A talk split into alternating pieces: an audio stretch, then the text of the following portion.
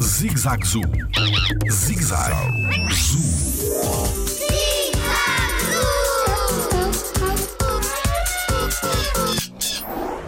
Porquê que o bisonte vive em grupo?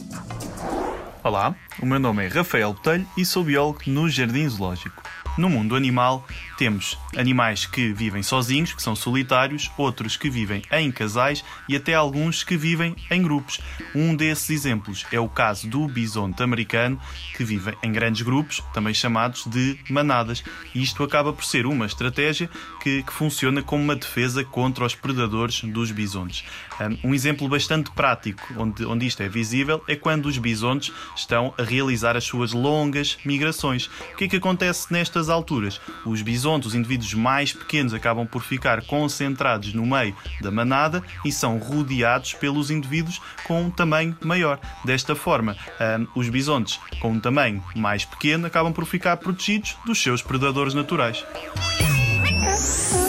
Jardim Zoológico pela proteção da vida animal.